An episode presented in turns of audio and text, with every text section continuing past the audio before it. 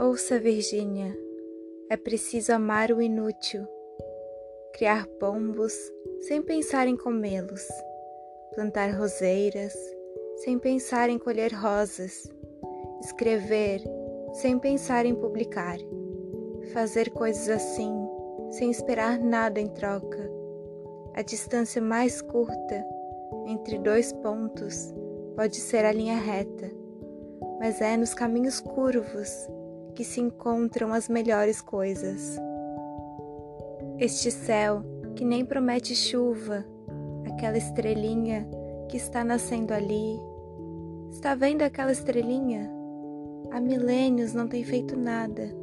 Não guiou os reis magos, nem os pastores, nem os mineirinhos perdidos. Não fez nada. Apenas brilha. Ninguém repara nela, porque é uma estrela inútil pois é preciso amar o inútil, porque no inútil está a beleza, no inútil também está Deus. Virgínia apertou o ramo de rosas contra o peito. Inútil é o amor que eu tenho por você, quis dizer-lhe, não disse. Trecho do livro Ciranda de Pedra, de Lígia Fagundes Teles.